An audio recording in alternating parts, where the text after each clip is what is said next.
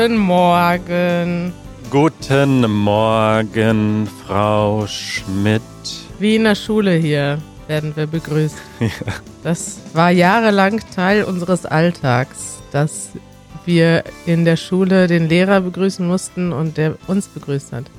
Guten Morgen. Ja, die meisten Lehrer haben das, glaube ich, gehasst, dass man das so im Kanon dann zurückgeantwortet hat, aber das hat sich irgendwie so eingebürgert in der Schule. Geht so, ne? Ist, ich weiß nicht, ob das alle gehasst haben. Es ist ja auch ein Ritual. Also, Musstet ihr aufstehen, wenn der Lehrer reinkam? Nee, ja, ich glaube bei so ein, zwei älteren Lehrern. Ja, ja heutzutage, ne, was Klaus mir da so alles erzählt, da gibt's ganz andere Methoden. Da sitzt man im Stuhlkreis, jeder erstellt sich seinen eigenen Lehrplan, da wird dann für sich gearbeitet und am Ende kommt man nochmal zurück und erzählt, was man erreicht hat. Jeder wird individuell wow. gefördert. Es gibt heute ganz tolle Schulen und ganz tolle Lehrer, Manuel. Das durften. Ist Klaus auf einer Montessori-Schule? Nee, aber äh, Klaus äh, wird, arbeitet auch nach modernen Methoden und nicht so klassisch. Hm. Lehrer redet, die anderen plappern nach. Hm. Ja, da müssen wir mal eine Episode mit ihm machen. Ihm, ihm machen. Das wollte ich schon lange mal machen zum Thema ähm, Schule in Deutschland, Unterrichtsmethoden. Wie ja. läuft das so ab? Ja, das machen wir demnächst nochmal. Wir hatten ja schon mal eine Episode mit ihm, aber da ging es nicht um Unterrichtsmethoden. Obwohl die Episode Methodenklaus hieß. Also doch, ging es doch um, ging's doch um Frau Manuel, wir kommen schon wieder dahin, dass wir hier äh, yeah. easy, ich google mal uns selber, Easy German Podcast. Uns nicht erinnern können, worüber wir geredet haben. Ja, wir haben mit Sicherheit mit ihm über Methoden gesprochen. Ja, in unserem zweiten Gespräch mit Klaus, einem Lehrer mit Herz, sprechen wir über Didaktik und Lehrmethoden. also das Thema sollten wir unbedingt behandeln. Ah, äh, ja. Ja, Kari, weißt du, woran ich mich äh, noch erinnern kann? Äh, ist äh, daran, dass ich dir vor kurzem, so vor zwei oder drei Episoden, erzählt habe, dass hier in meiner Nachbarschaft ziemlich viel Müll immer rumliegt. Ja. Du erinnerst dich? Ja, klar. Da hattest du noch vorgeschlagen, dass wir mal so äh, als Community-Aktivität äh, gemeinsam Müll sammeln. Und äh, ich habe ein kleines Update. Ähm, und zwar haben wir begonnen, das einfach mal zu machen, jetzt nicht als große Community-Aktivität, aber so äh, einfach in trauter Zweisamkeit machen Joanna und ich das, äh, wenn wir sowieso mit dem Müll rausgehen, äh, mit dem Hund rausgehen. Ähm, wir haben äh, uns so einen Müllpicker gekauft ja. und nehmen einfach eine Tüte mit und den Müllpicker. Ähm, wir sind auf die Idee gekommen, weil wir ein anderes Paar gesehen haben, das das gleiche hier gemacht hat. Geil. Und ich finde, das ist äh, also so naheliegend eigentlich, statt sich immer zu beschweren und mit dem Finger auf andere zu zeigen, äh, einfach mal äh, ja das Problem anpacken. Und das ist so krass was man, also du hast eine riesige Mülltüte in zehn Minuten voll. Ja. Ähm, und das ist natürlich eine Sisyphos-Arbeit, ein guter Begriff, äh, weil jeden Tag kann man wieder von vorne anfangen aber man fühlt sich auch immer ein bisschen erfüllt. Also man hat dann was geschafft und denkt sich, wow, jetzt Richtig. ist die Welt ein kleines Stück sauberer. Richtig. Du musst selbst die Veränderung sein, die du sehen willst. So sieht's Sagte aus. Sagte schon. Wer hat das ähm, wahrscheinlich Mark Twain. Im Zweifel hat es immer Mark Twain gesagt. Nein, nein, das war, glaube ich, ähm, Mahatma Gandhi. Mahatma Glück, Mahatma Pech, Mahatma Gandhi. Ach, sind das hier äh, billige Witze heute Morgen. Ja, aber ist wirklich so, weil guck mal, wenn du dich jetzt aufregst, gehst du nach Hause, bist den ganzen Tag schlecht gelaunt. Wenn du selber den Müll wegräumst, fühlst du dich gut. Im Zweifelsfall kannst du dich natürlich auch schlecht fühlen, so ist es nicht. Aber du bist dann, du hast ja so eine Signalwirkung. Also hm, Leute. Vorbildfunktion. Die, ja, Leute, die dir zugucken, die denken, boah, sind die cool. Oder sie denken, oh Gott, ich habe da gerade Müll hingeschmissen und die räumen dich jetzt das jetzt auf, ich fühle mich schlecht. Oder sie denken, das ist nämlich auch schon passiert, ähm, das wäre ein offizieller Service. Also es war auch schon ein, ein Mädchen, eine Jugendliche, die gerade ihre Dose Cola ausgetrunken hatte und die meinte, ah, darf ich die gleich hier reinschmeißen? Und ich so, nee, die kannst du schön in den Mülleimer schmeißen. das ist kein Service hier für Mit dich. Soll ich noch so äh, Plakate umhängen? Wir sind privat, wir machen das. Ja aus reiner Nächstenliebe, ihr Arschlöcher. Nicht durch Steuergelder finanziert hier. Thema der Woche. Hoch, das war aber ein abrupter Übergang.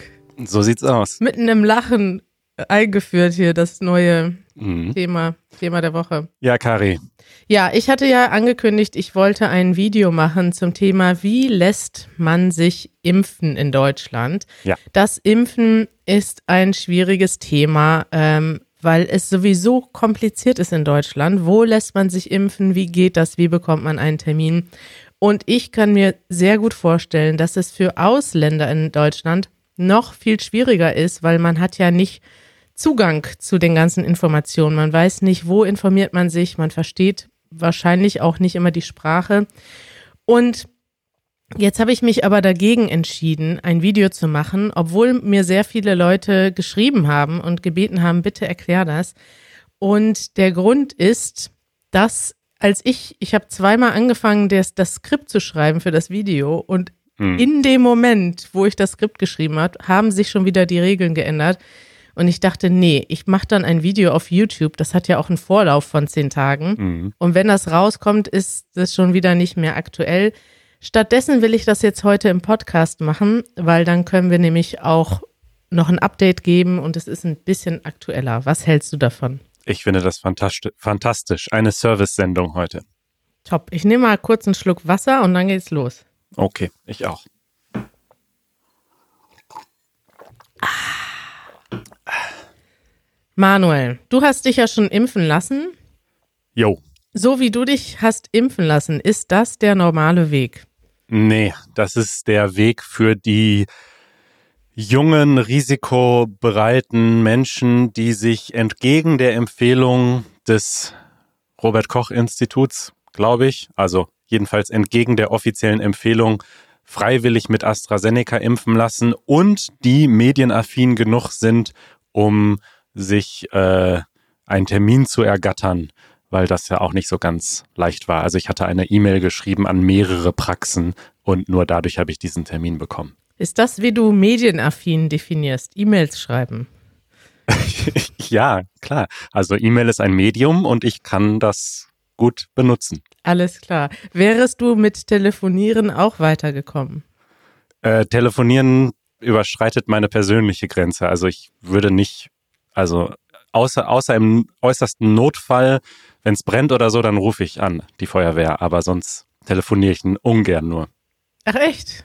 Ah, gut, also, gut jetzt, also mit Freunden telefoniere ich schon gerne, aber ich so offizielle Anrufe mache ich nur sehr ungern, ja. Ist sehr interessant. Ich nämlich auch. Und ich dachte, ähm, ich fühle mich damit immer so ein bisschen, ja, als wäre ich nicht, nicht reif genug nicht nee, fit genug für diese so. Welt. Ist das wirklich so? Ist, ja, machst klar. du auch ungern Arzttermine und sowas? Total, dass ich, also es ist ja auch das, der größte Selling Point für eine Praxis heutzutage ist, wenn man den Termin auf der Website buchen kann. Ja, ne? Ist einfach tausendmal geiler. Trotzdem geht das irgendwie gefühlt nur bei zehn Prozent der Arztpraxen. Ja. ja.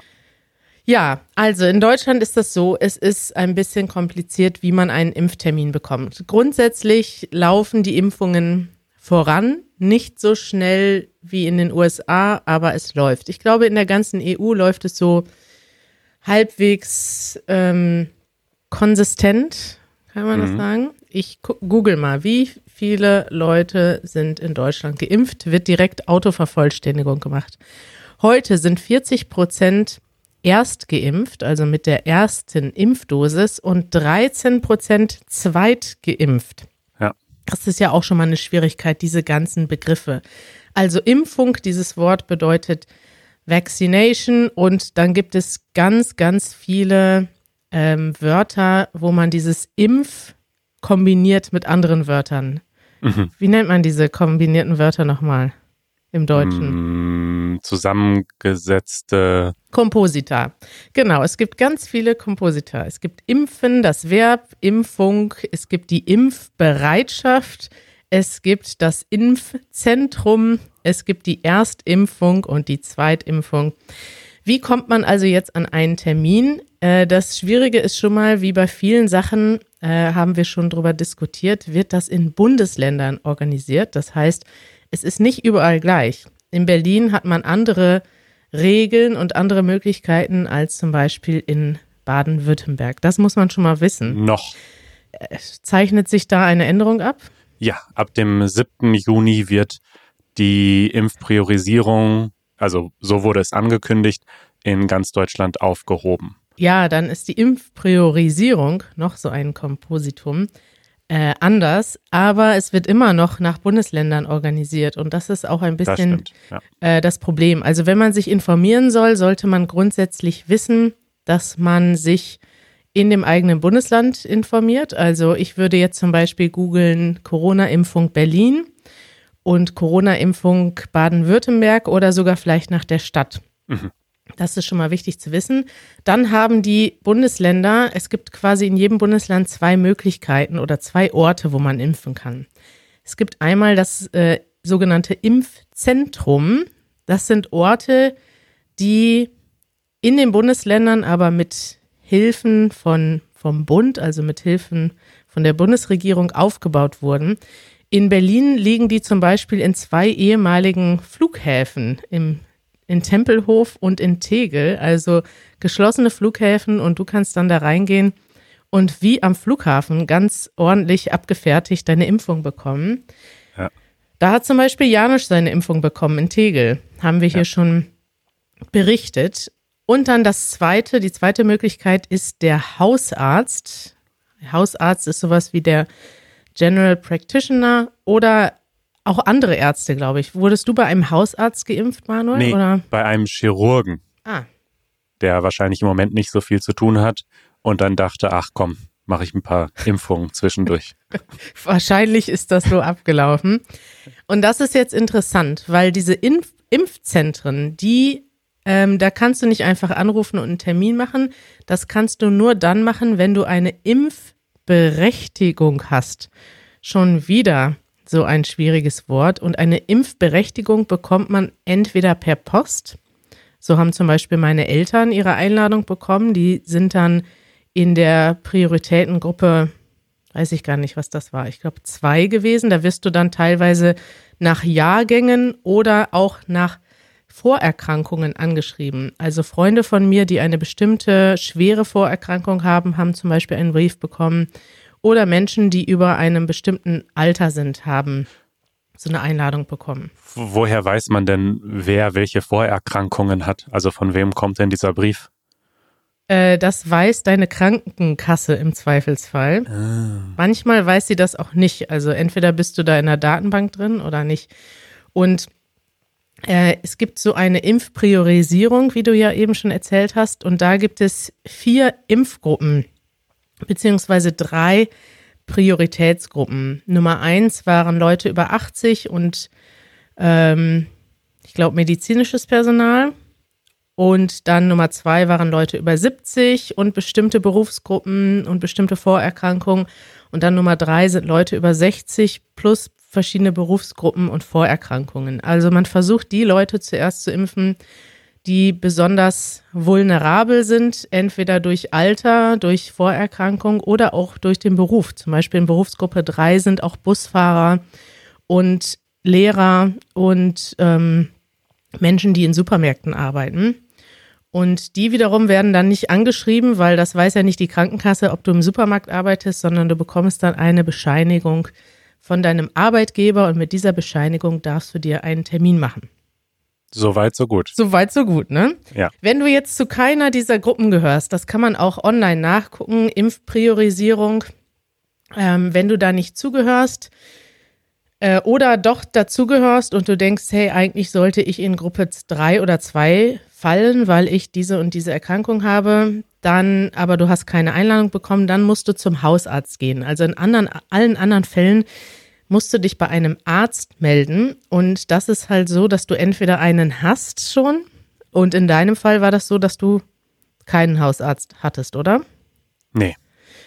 Ja, das, was man dann machen kann, ist, dass man tatsächlich äh, ganz viele Ärzte anruft oder E-Mails schreibt. Und in diesem Fall würde ich auch im, empfehlen, E-Mails zu schreiben, auch wenn man dann vielleicht nicht direkt so schnell Kontakt hat. Aber es scheint doch so zu sein, wie man zumindest in Berlin hört, dass die Telefonen, also bei den meisten Ärzten, wo ich bin, ist sowieso schon immer die, die äh, Telefonleitung belegt, ganz oft. Also Da kommt man gar nicht durch, weil zum Beispiel mein Aus Hausarzt, der hat einen Arzt und eine ähm, Arzthelferin und die sind beschäftigt. Und wenn die beschäftigt sind, geht da auch keiner ans Telefon. Ja. Und ja. ich glaube, jetzt mittlerweile haben die meisten Praxen wirklich das Telefon ausgemacht, weil sie so belagert wurden mit Anrufen von Menschen, die eben genau das versuchen, was ich halt auch gemacht habe, halt irgendwo einen Impftermin zu bekommen.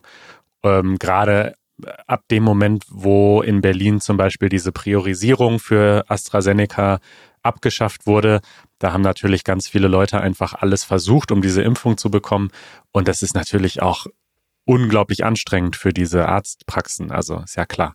Deswegen. Ja, absolut. Vor allem, weil dann noch, du hast ja eben schon von dieser Impfpriorisierung gesprochen. Ähm, Impfpriorisierung heißt eben, dass diese drei Gruppen nacheinander geimpft werden. Also man hat im Januar angefangen mit Gruppe 1, dann glaube ich ab März Gruppe 2. Jetzt sind wir bei Gruppe 3 und trotzdem wurde die Impfpriorisierung anfangs für bestimmte Impfstoffe, also bei AstraZeneca hat man gesagt, hey, das ist zwar empfohlen für über 60-Jährige, aber wir haben so viel Impfstoff und viele Leute wollen den gar nicht haben aber es gibt zum Beispiel junge Leute, die den problemlos nehmen können, ohne große Risiken. Da hat man gesagt, man schaltet das frei. Jetzt haben aber bestimmte Bundesländer schon ihre eigene Regel gemacht. Berlin und Baden-Württemberg zum Beispiel haben gesagt, wir schalten alle Impfstoffe frei. Und im Juni, Anfang Juli soll das, Juni soll das dann auch für ganz Deutschland gelten.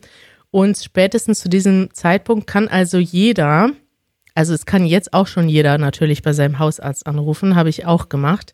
Und die haben mir dann auch einen Termin gegeben, der jetzt zwar schon wieder abgesagt wurde, aber man kann so einen Termin bekommen und ähm, einfach nachfragen kann man äh, machen. Das heißt aber nicht, dass man drankommt, denn der Hausarzt, der ist immer noch angehalten, erstmal die Impfpriorisierung zu verfolgen. Das heißt, ich stehe jetzt bei meinem Hausarzt auf der Liste, aber wenn da jetzt jemand anders kommt, und sagt, hey, ich bin aber über 60 oder habe die und die Krankheit, dann kommt diese Person zuerst dran, was ja auch im besten Fall so sein sollte. Genau. Also das, das Bottleneck, wie sagt man, der Flaschenhals ist nach wie vor die Menge an Impfstoffen, die reinkommt, die wir geliefert bekommen in Deutschland. Und es wird wohl noch ein paar Monate mindestens dauern, bis alle, die wirklich wollen, geimpft werden wollen, auch geimpft werden können. Richtig. Die Bundesregierung hat vorgegeben, dass sie denken, bis Juli wird jeder einen Termin bekommen haben, der einen haben will.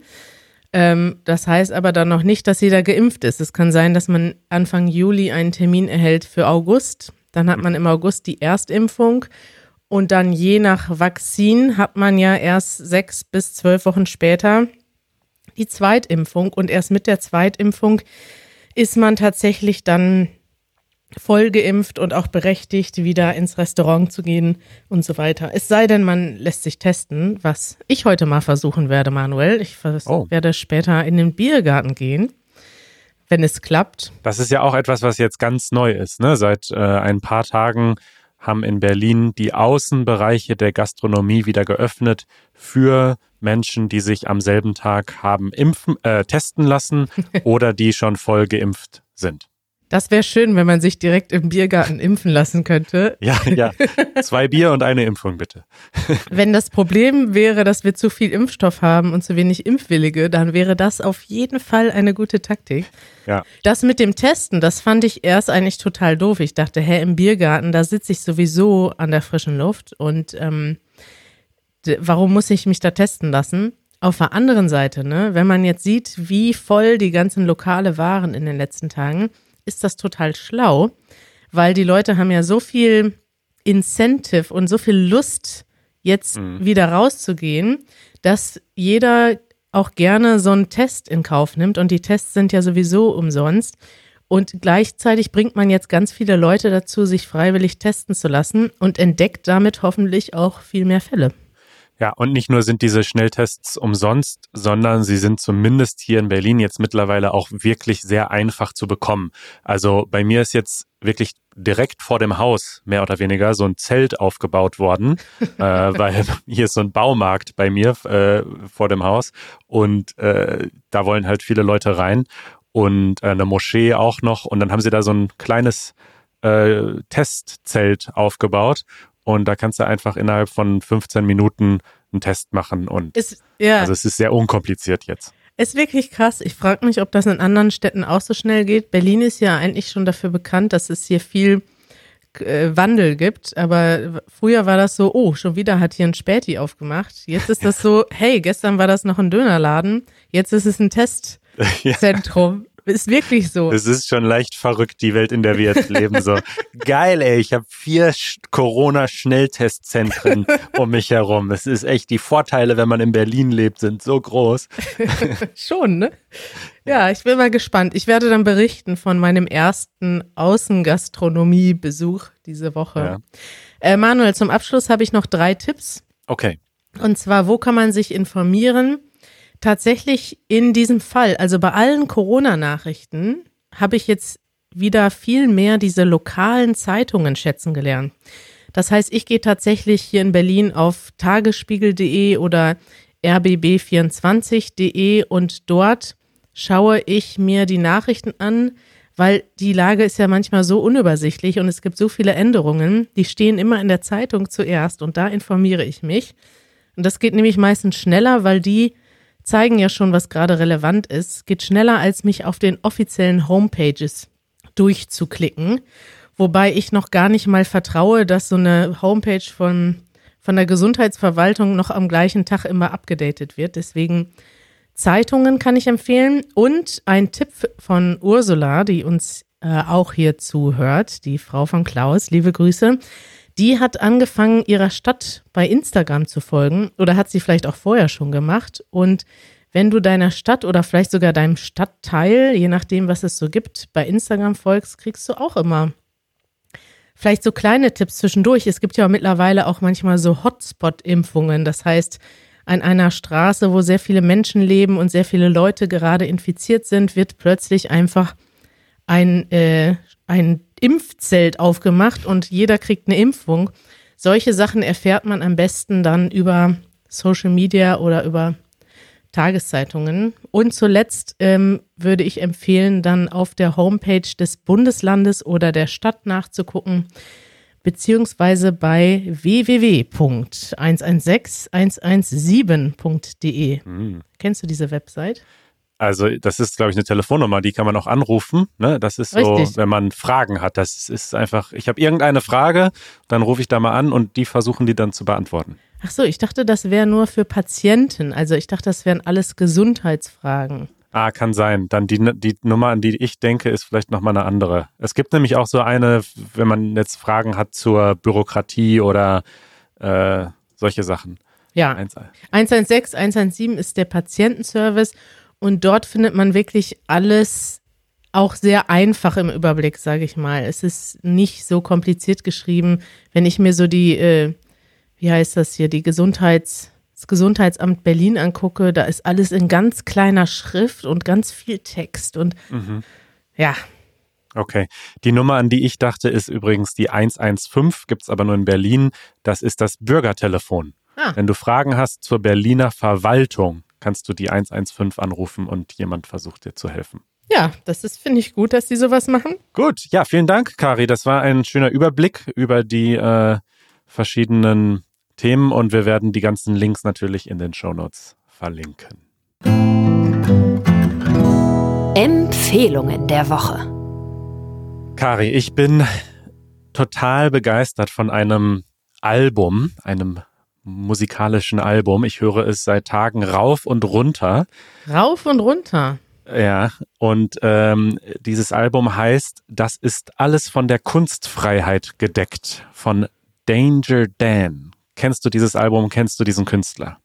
Äh, ja, ich kenne den Künstler. Das Album muss ich sagen nicht. Ich kenne nur das Lied, den, den Titelsong. Okay.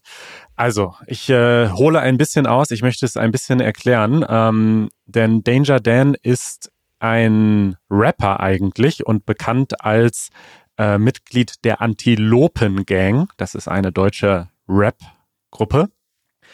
Und er hat äh, in der Corona-Zeit aber ein bisschen sein, seinen Stil erweitert und hat ein Klavieralbum geschrieben.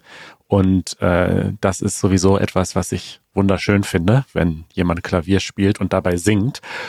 Und Ganz allgemein. Ganz allgemein erstmal ist es einfach ein wunderschönes Album. Ähm, und er hat tatsächlich auch vor ein paar Tagen, das haben wir zufällig ähm, live mitbekommen, äh, live ein Konzert gegeben äh, im Internet. Und das werde ich auch nochmal verlinken. Also es ist wirklich, wirklich ein, einfach ein schönes Album mit, mit schönen Liedern. Und spezifisch dieses Lied, das ist alles von der Kunstfreiheit gedeckt, ähm, finde ich aus mehreren Aspekten einfach interessant, da kurz drüber zu sprechen. Also die Kunstfreiheit ist äh, ein Grundrecht in Deutschland. Es ist äh, Artikel 5 Absatz 3 des Grundgesetzes. Kunst und Wissenschaft, Forschung und Lehre sind frei. Und äh, tatsächlich hatte äh, der Danger Dan eine Begegnung mit diesem Recht, denn er hatte mit der Antilopen-Gang ein Lied geschrieben, äh, was sich jetzt mal im weitesten Sinne gesagt gegen Verschwörungstheoretiker und Nazis ausgesprochen hat. Ähm, dieses Lied hieß Beate Scheppe hört You Too. Mhm. Und äh, damals wurde er also dann von einem Typen ähm, äh, verklagt oder vor Gericht gezerrt, ähm, der sich da verunglimpft gefühlt hat.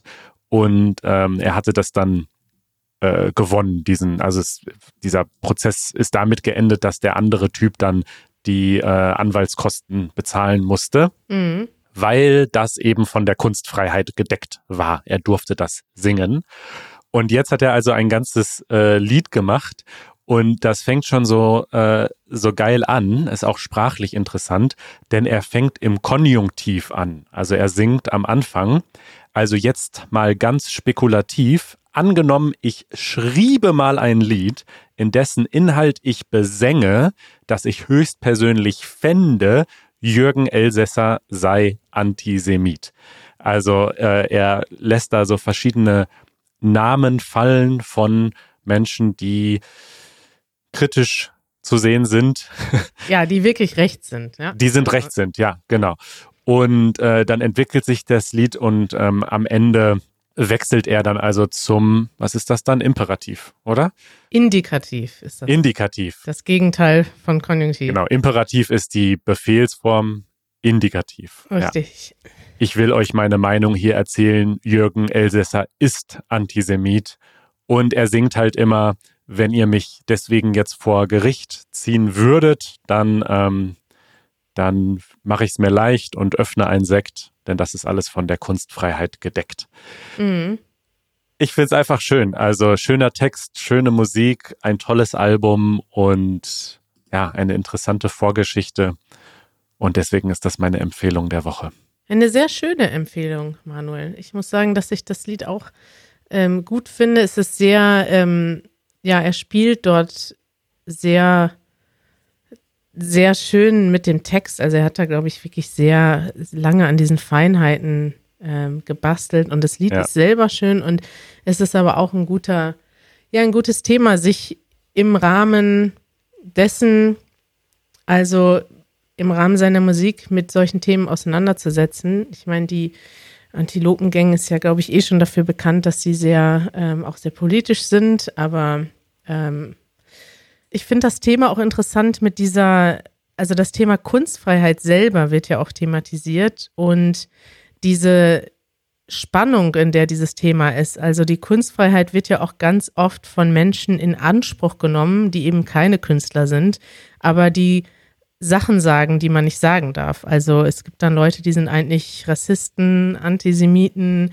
ähm, Hetzer, ich weiß nicht genau, was dann der juristische Tatbestand teilweise ist, aber Leute, die Sachen sagen, die man entweder gesetzlich nicht sagen darf oder die eben hart an der Grenze sind und dann später sagen, ja, ja, ich habe das aber, das war ja aber Satire oder das ist eigentlich meine Kunstfreiheit, ich darf das sagen. Und mhm.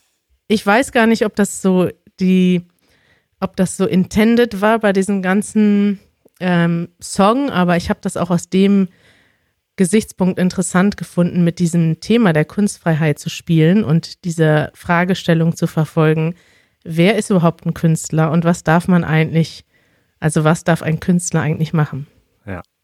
Danger Dan ist auf jeden Fall ein fantastischer Künstler, einer meiner neuen Lieblingskünstler. Ich werde das Album uh. verlinken und die Songs und das Konzert, was er vor kurzem gegeben hat. Und da höre ich schon das Outro, Manuel. Das hörst du schon das Outro. Von einem meiner Lieblingskünstler, der Band Partnerlook. So sieht's aus. Liebe Grüße. Liebe Grüße nach Australien und äh, liebe Grüße in die ganze Welt, wo immer ihr uns gerade hört egal ob ihr schon einen Impftermin habt oder schon geimpft wurdet oder noch darauf wartet.